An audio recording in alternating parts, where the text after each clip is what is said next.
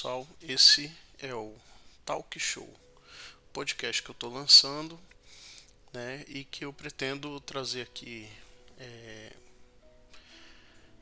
assuntos como conhecimentos, é, ocultos, esoterismo.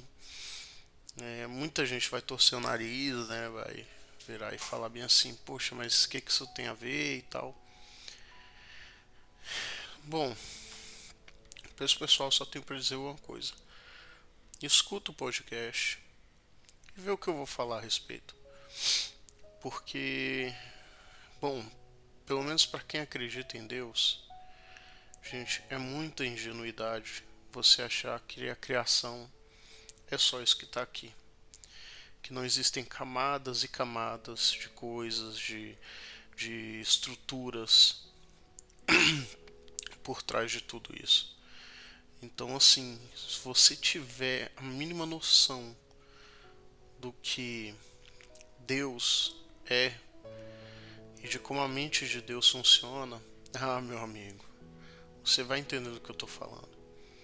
É complicado, porque ninguém nunca vai entender a magnitude da, da, da mente divina, né? Mas assim, você pode ter certeza que há muito mais coisa entre o céu e a terra do que reza a nossa vã filosofia. Entendeu? Essa é uma frase perfeita para isso, né? Então assim, hoje eu vou começar com um assunto leve e tal, né? Eu queria ver, né, o que que é, qual o, o, o feedback que vocês vão ter né, com relação a isso aqui. Então vou começar assim com uma coisa mais leve, uma coisa mais tranquila. Peço a vocês um pouco de compreensão porque eu estou gravando aqui no, no, no, meu escritório e minha gata está aqui presa comigo, então ela faz barulho, ela bagunça, né? Então eventualmente vocês vão escutar alguma coisa. E assim, pessoal, para vocês começarem a entender qual é a proposta que eu tenho né? Porque eu pretendo muito além, eu quero falar de, de é, casos misteriosos, eu quero falar de, de, de temas assim mais é, de temas mais ah, como posso dizer é, difíceis de serem de serem absorvidos pelas pessoas, né? Temos um pouco mais mais densos e muitas vezes até um pouco mais perturbadores e tal. Então eu vou falar muita coisa, vai ter vai ter hora que eu vou aqui pegar pesado, entendeu? Vai ter hora que eu vou pegar leve, como hoje, por exemplo. É, eu quero fazer os próximos podcasts baseado na obra de John Fortune, né? Autodefesa Psíquica, que é um livro excelente, é uma obra magnífica, entendeu? E, eu quero ensinar muita coisa para vocês, entendeu? Bom, é, tratando disso aí, então eu quero introduzir aqui para vocês é, a cabala, né? Muita gente vai falar bem assim, ah, já ouvi falar e tal, não sei o que, não tenho muito interesse. Mas, é, pessoal, todo o esoterismo, é, o ocidental, ele é baseado na cabala. A cabala ela permeia todo todo o sistema judaico-cristão de, de o sistema religioso, né, o judaico-cristão. Então assim, Ó, oh, pessoal, eu sou meio atrapalhado mesmo, mas vamos lá. O que importa é a mensagem e não como ela é feita. Brincadeira. Não, o que importa é a mensagem e não o mensageiro. Também não. tá tudo errado nisso aí. É o seguinte, não vou editar isso aqui não, foda-se. Então, por que, que eu quero falar sobre isso? Vamos lá. Olha, o tudo que foi, tudo que, que todo conhecimento que nós temos de Deus e tudo que foi é, moldado através das eras e tudo esse conhecimento não se sustenta só é, em alguns poucos livros, é, Torá, né, a Bíblia, no caso o Pentateuco, né, e, ou outros livros, é, como os livros que constam no Novo Testamento e tal, não. É, existe muito mais coisa por trás disso e eu vou provar nesse podcast. Eu vou provar para vocês que existem. Bom, iniciando, né? Vamos lá para para mais ou menos o um ensaio que eu fiz aqui, né? Vamos lá. A Cabala, ela é a tradição esotérica do Ocidente. Ela é a parte esotérica, digamos assim, do judaísmo, né? O judaísmo ele ele se baseia na Torá, né, que são é o Pentateuco, né, os cinco livros de Moisés entregues por Deus, né, para Moisés, que tem um, é o Êxodo, o a Gênesis, o Êxodo, Levítico, Números, Deuteronômio, né? Esses são esses cinco primeiros livros da Bíblia, né? Eles são a, eles são o Pentateuco, que são esses livros é, trazidos por Moisés, é, entregues por Deus e, e, e, que Moisés os trouxe para pro, os hebreus, né? Bom, gente, o, a Cabala ela permeia todo o judaísmo e todo o cristianismo. Esse ensinamento da Cabala, essas, essas as tanto as práticas quanto as teorias da Cabala, elas permeiam tanto o judaísmo quanto o cristianismo. Não se enganem, entendeu? Então, assim, a primeira prova que eu tenho para vocês é o Evangelho de São João. Gente, ele começa no, no, no, o Evangelho de São João, ele é, ele é perfeito nisso aí. Ele, ele já te mostra logo de cara que o conhecimento da cabala ele é, ele permeia, ele faz parte do cristianismo também, do judaísmo e do cristianismo. Vocês vão lembrar, São João, no, no, os outros evangelhos começam, alguns falando da, da, da, árvore genealógica de Cristo e tal. Eles têm lá diferentes formas de começar, mas quando você vê o evangelho de São João, ele já começa falando aquela frase clássica, né, que é: No princípio era o Verbo e o Verbo estava com Deus, e o Verbo era Deus. Gente, isso mostra, em primeiro lugar de tudo, é, o, tam, o tamanho da importância da palavra. Quando ele fala verbo, é porque realmente o verbo forma as, forma as palavras, forma as demais palavras. No judaísmo, existem sete classes de, de, de verbos, e dessas sete classes, é, elas, elas, se desdobram em duas, porque elas têm a, sua forma reflexiva, e tornando 14 formas, mas na verdade são sete formas básicas de verbos, e delas derivam todo o, todas as outras palavras no judaísmo. Então, é, no, no hebraico, desculpa. No hebraico. Então, assim, o verbo ele tem uma importância muito forte, mas é porque ele é a base de formação de todas as outras palavras. Então, assim, é, quando ele fala o verbo, é porque ele está pegando a, a gênese das palavras, né? E tudo foi por conta, é tudo que Deus criou foi por conta das palavras. Ele usou palavras para criar tudo, entendeu? É, então, sim, tem um, tem um peso muito forte isso aí. Né? É, olha, gente, aí, aí eu faço aqui uma observação, como eu vou fazer várias ao longo de todo esse podcast. Gente, a palavra, ela faz parte, ela, a importância dela, ela, é, ela é, está em todas as religiões, seitas, doutrinas do mundo. A palavra é o que o que o, o, a força motor de qualquer religião, de qualquer seita, de qualquer doutrina no planeta inteiro. Gente, é por meio das palavras, não é por, por os gestos, eles, eles têm um significado, mas as palavras influenciam muito mais que os gestos. Elas são a base para tudo. Certo?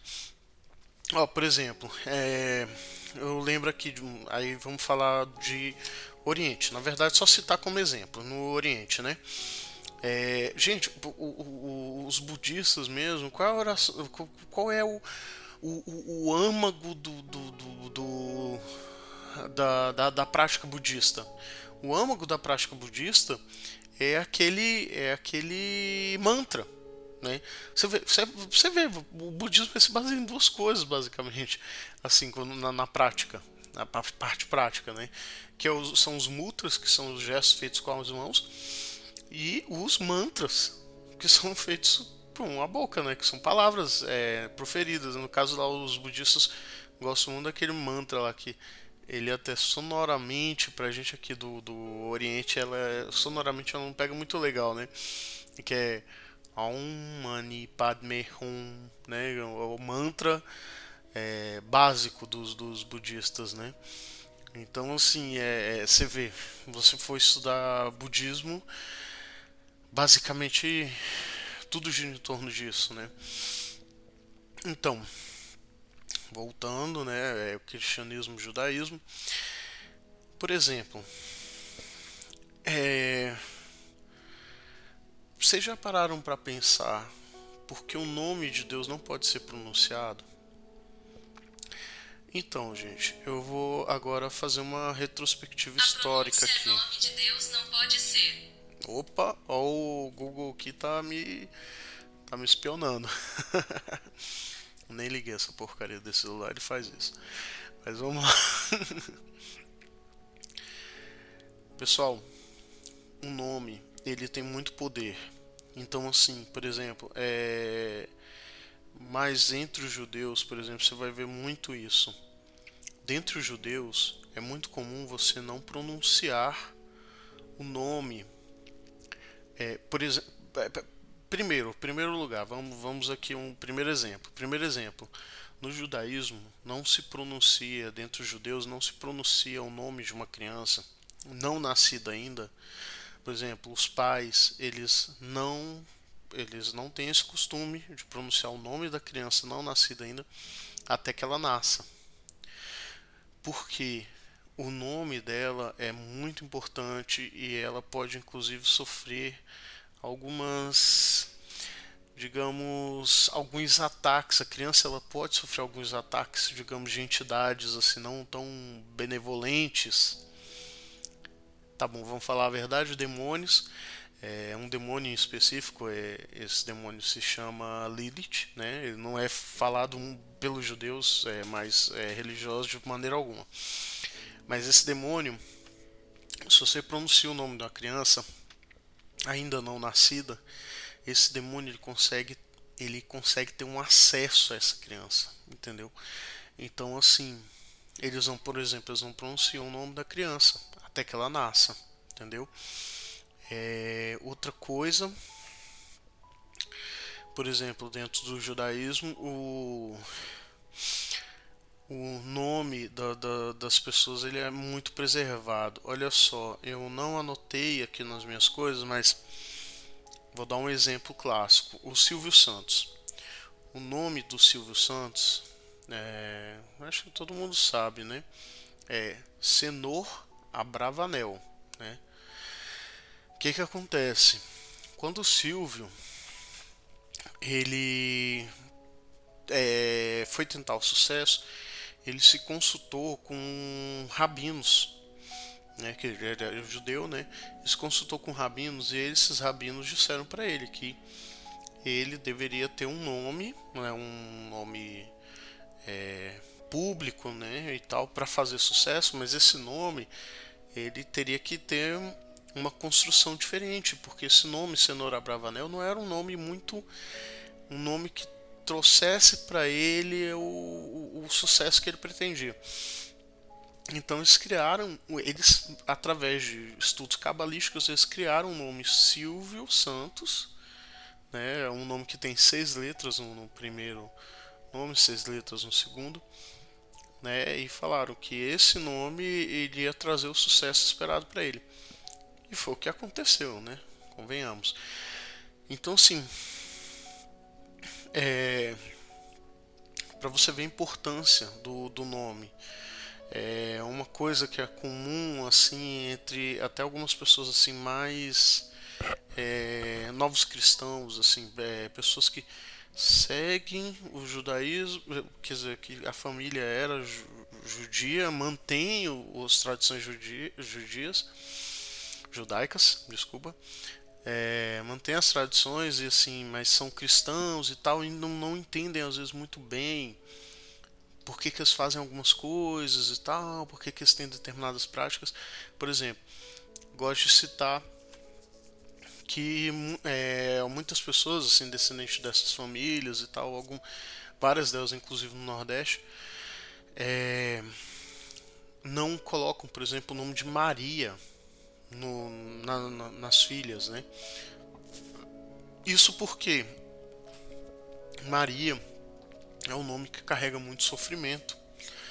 Entendeu? Por mais que essa pessoa assim é, tenha né, apreço por, por Maria, mãe de Jesus, mas às vezes essas pessoas têm preferência em não colocar o nome de Maria, por exemplo, nas filhas, porque é um nome que carrega sofrimento. E um nome, ele quer dizer muita coisa.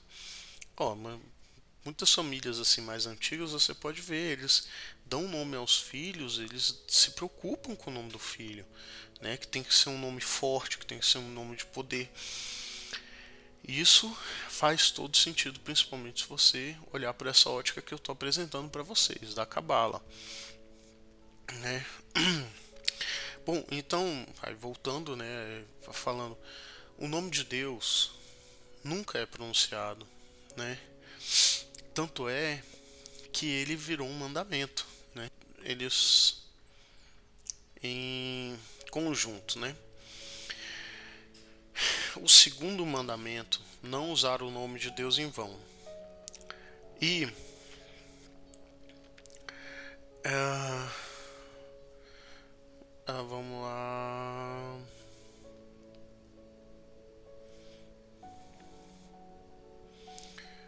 Agora eu tô tentando. Eu não, não fiz essa anotação, gente. Mas vocês lembram que.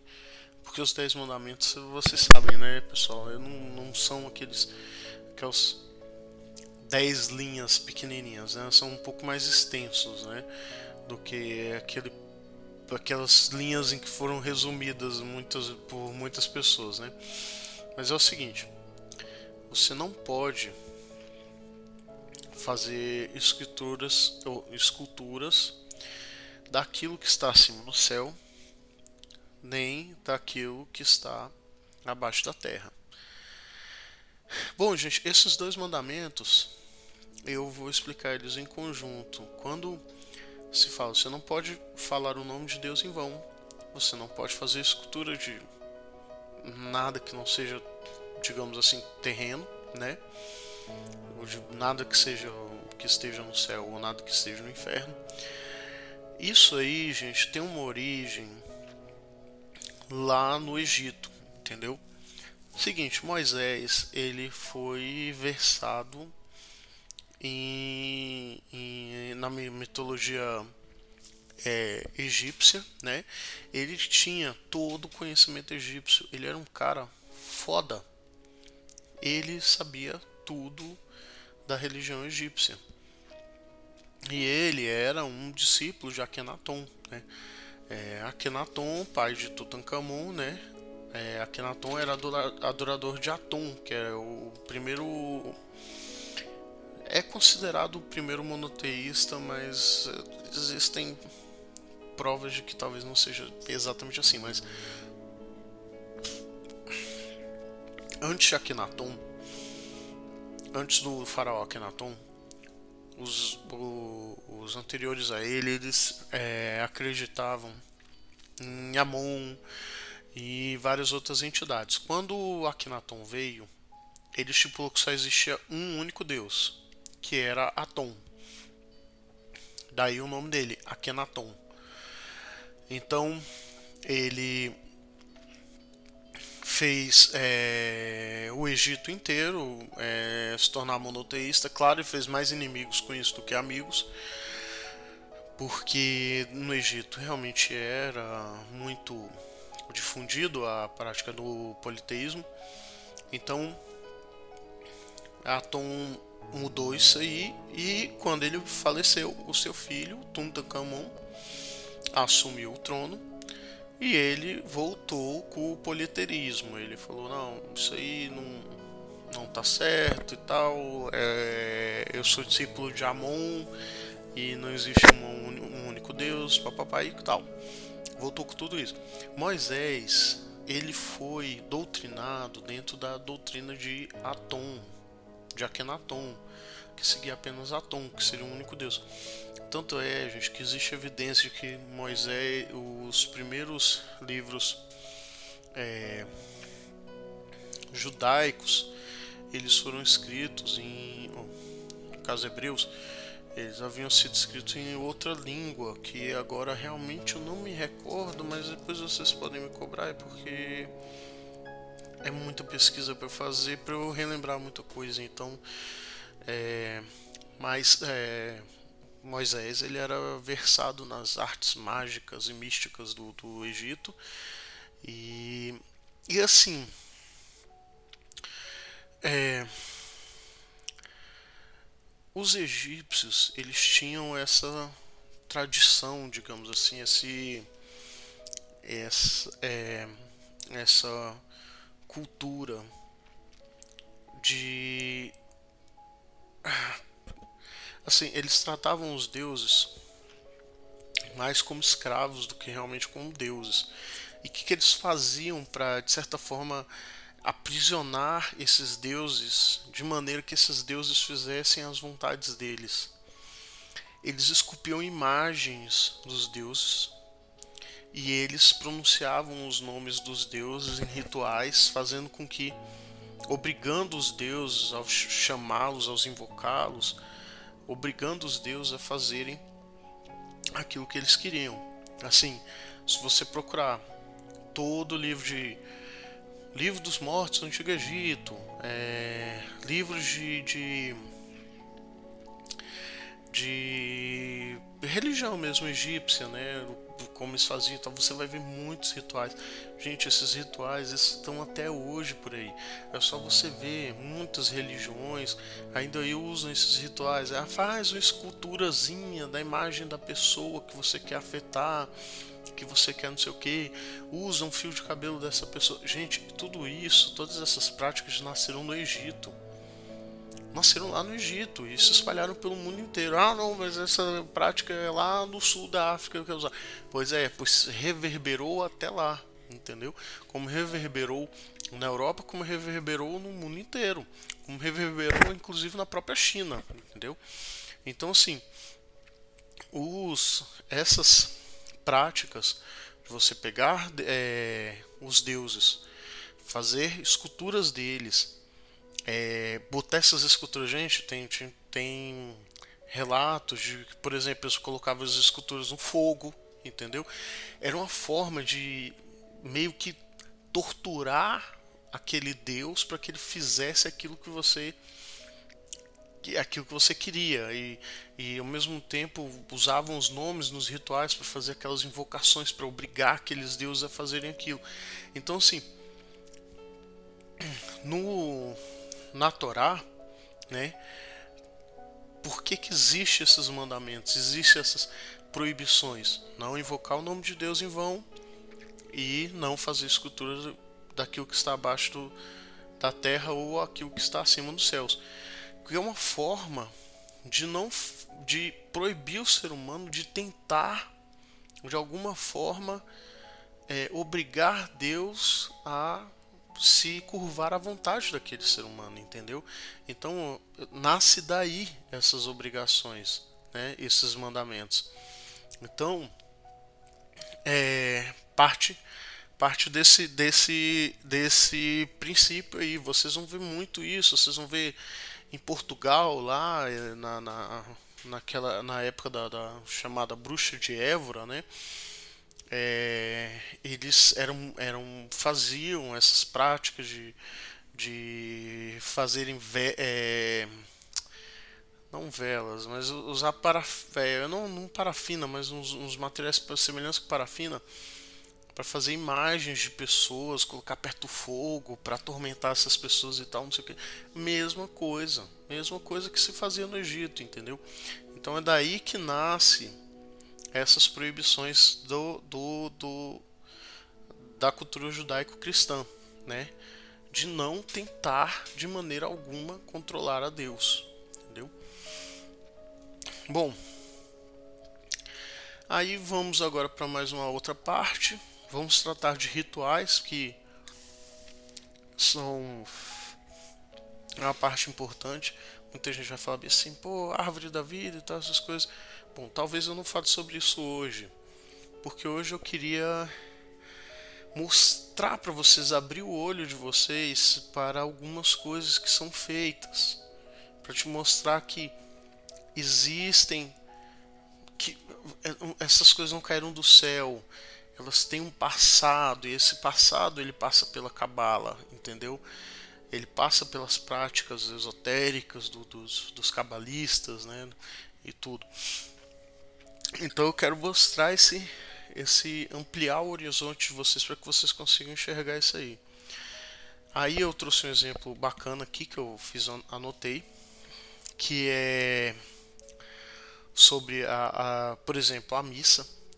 Gente, todos os rituais feitos pelos, é, pelos, pelos ocidentais, assim, é, das religiões assim hoje predominantes, por exemplo, judaísmo, cristianismo, islamismo, até o Islã tem disso, mas assim, é claro, eu não não vou tocar em Islã porque acho que não, não é pertinente agora, né? Agora eu vou tratar mais de judaísmo, cristianismo mas, gente, nessas religiões, todos os rituais delas e tudo, eles têm um, eles têm um background, eles têm um, eles têm um passado, eles têm uma história, eles têm uma estrutura que, que nasceu daí. Então, assim, por exemplo, eu gosto muito de destacar a missa católica, né? Eu não, não, não vou falar, por exemplo, é, de cultos evangélicos é, mais atuais, porque realmente fogem essas estruturas, mas a coisa de 300 anos atrás, você via que todos tinham a mesma estrutura. Né?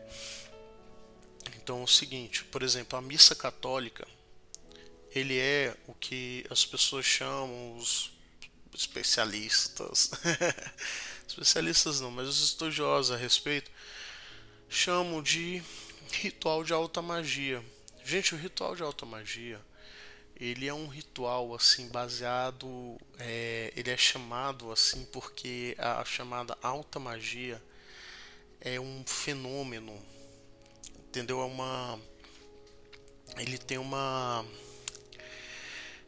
não é um fenômeno, deixa eu pensar aqui melhor numa frase melhor para dizer. E um, um conhecimento mesmo. É, aí já existe. Existem estudos que falam que trata da, da época dos Sumérios, outros falam que é da época dos egípcios, né? É, são conhecimentos mesmo que adquiridos e tal ao longo das eras que de que levaram a este ponto em que nós estamos. O, o ritual de alta magia, alta magia ela é ela é um, um, uma forma, digamos assim, de magia, né, de, de, ah, de prática que leva em conta a invocação de, de seres, de, de, de entidades e tudo. E o ritual, é, o ritual de alta magia, ele é claramente repetido em várias outras várias outras é, variações que vieram ao longo do tempo.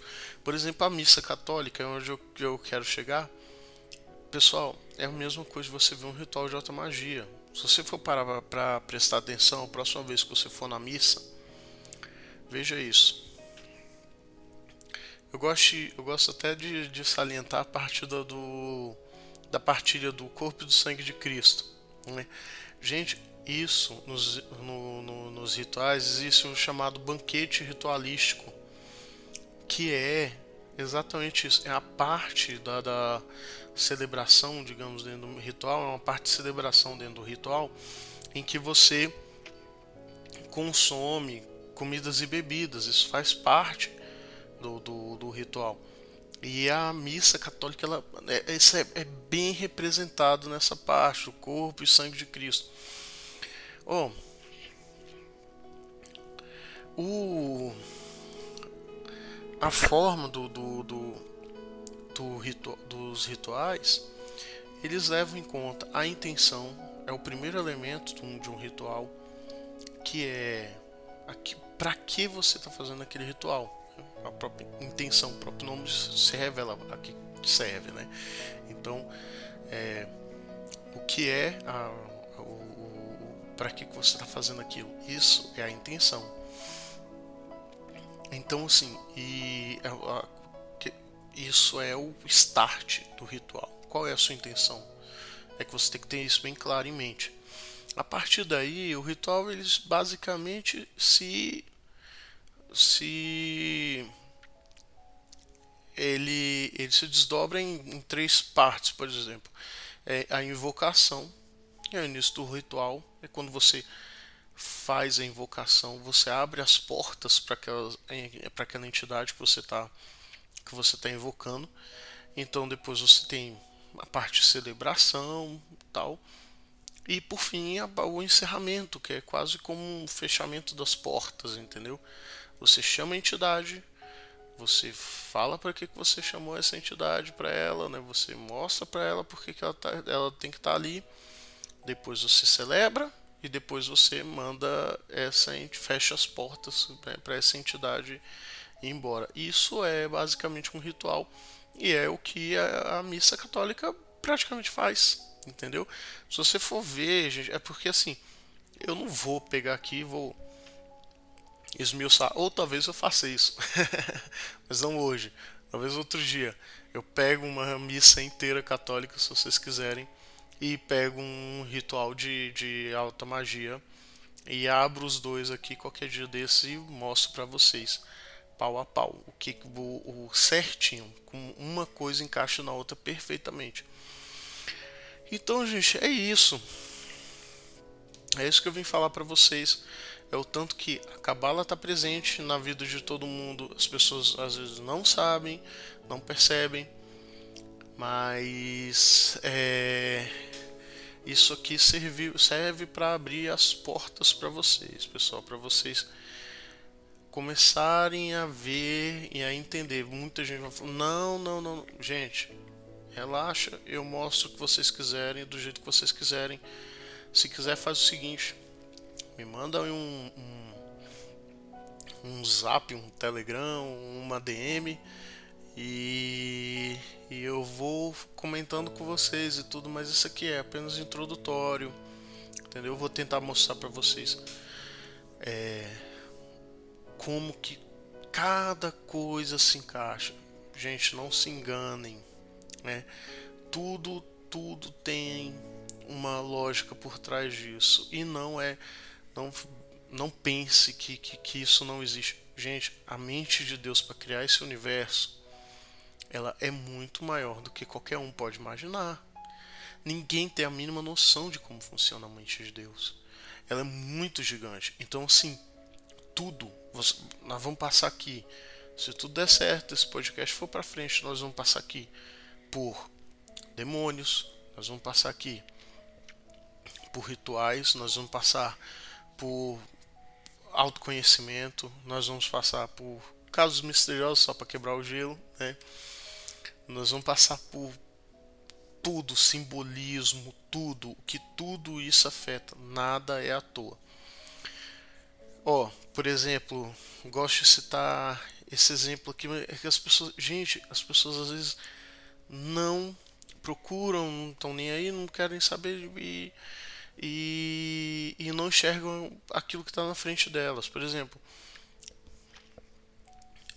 um exemplo cabalístico fortíssimo que tem na Bíblia é quando Abraão não conseguiu ter filho, né? vocês devem se lembrar que Abraão não conseguiu ter filho. O que, que Deus fez com Abraão? Ah, Deus deu um filho para ele. Não, não, não, não. Deus não deu. Deus mudou o nome de Abraão. Gente, Abraão em hebraico era o nome de Abraão era Abram. Abram. Deus, o nome dele não tinha é, a letra Re, é, que é uma letra de hebraico, era só Abram. Abram. E Sara, o nome dela é Sarai. Deus fez o que? Ele viu que no nome dos dois não tinha uma letra que era fundamental para geração de vida, que é a letra Re. A letra Re no hebraico, ela simboliza a vida. Todas as letras no hebraico, todas as letras, cada uma tem um significado à parte. São 22 letras, todas elas têm um significado à parte. E conjuntamente, é, é, se unindo, se mesclando, elas vão fazendo outros significados, elas vão tendo outros. Então, assim, numeração. É, cada letra tem um número. Essas letras elas vão, elas se juntando, elas dando determinados é, números ao serem somados, elas vão tendo um significado muito além daquilo. Por exemplo, Lawrence falava que o alfabeto hebraico ele é, é tem sua, sua, sua, sua principal é, característica de, da, sua, da sua complexidade se devia a letra ela ter ela tem um significado material ela tem um significado numérico ela tem um significado é, é, é, esotérico, entendeu? A, a letra no, no, hebraico ela tem vários significados, ela tem várias camadas. É? Então, por exemplo, o que, que Deus fez? Deus para fazer Abraão é, engravidar Sara, ele só precisou fazer uma coisa. Ele falou, a partir de hoje seu nome não é mais Abraão, é Abraham. Ele botou esse re no nome dele e virou para Sara, que era Sarai, e falou: seu nome agora não é mais Sara, Sarai, é Sara. Ele tirou o, o, o do final do nome dela botou um Re. Entendeu? Então ele botou a letra da vida no nome dos dois. A partir dali nasceram o, o nasceu o, o filho de Abraão. Porque eles conseguiam gerar vida, porque a vida fazia no, parte do nome deles a partir daquele momento. É, para você ter ideia do significado numérico das palavras, eu vou, vou só citar aqui dois exemplos aqui mais legais ainda. Por exemplo, pai. Em hebraico é ab, né? É, e mãe é am, né? A soma dessas letrinhas ela dá 44 de ab mais am Dá 44. A soma das letras compõe esses nomes. Você soma os dois, dá 8. Né?